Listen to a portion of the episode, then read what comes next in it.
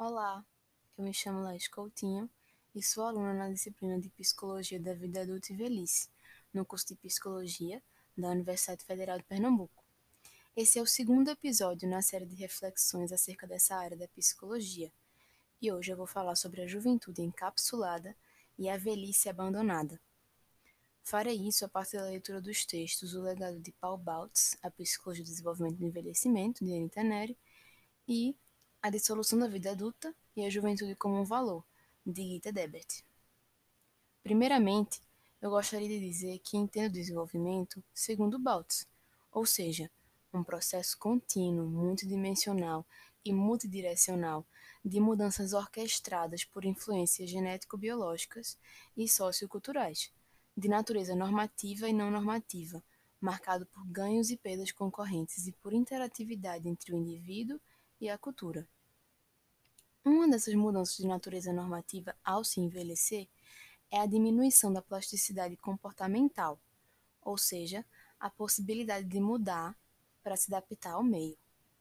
Além disso, também tem a diminuição da resiliência biológica, que é nada mais nada menos que a capacidade de enfrentar e de se recuperar dos efeitos da exposição a doenças e acidentes.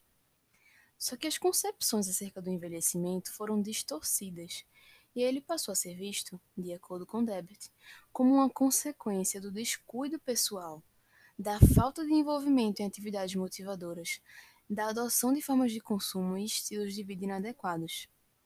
Enquanto isso, a juventude passou a significar um valor que deve ser conquistado e mantido em qualquer idade, através do consumo de bens e serviços apropriados.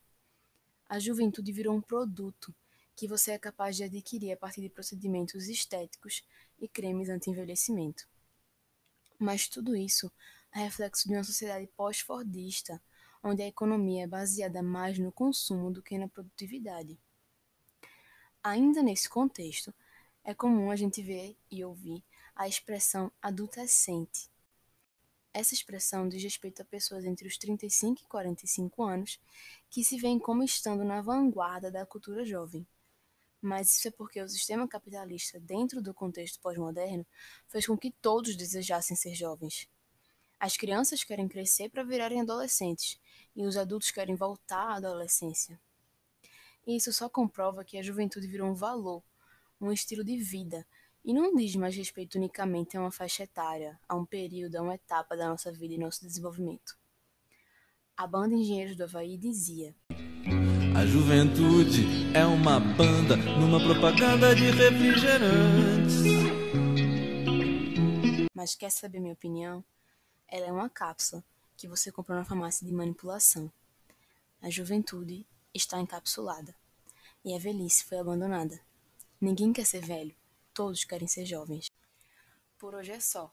Na próxima semana teremos mais um podcast. Até lá!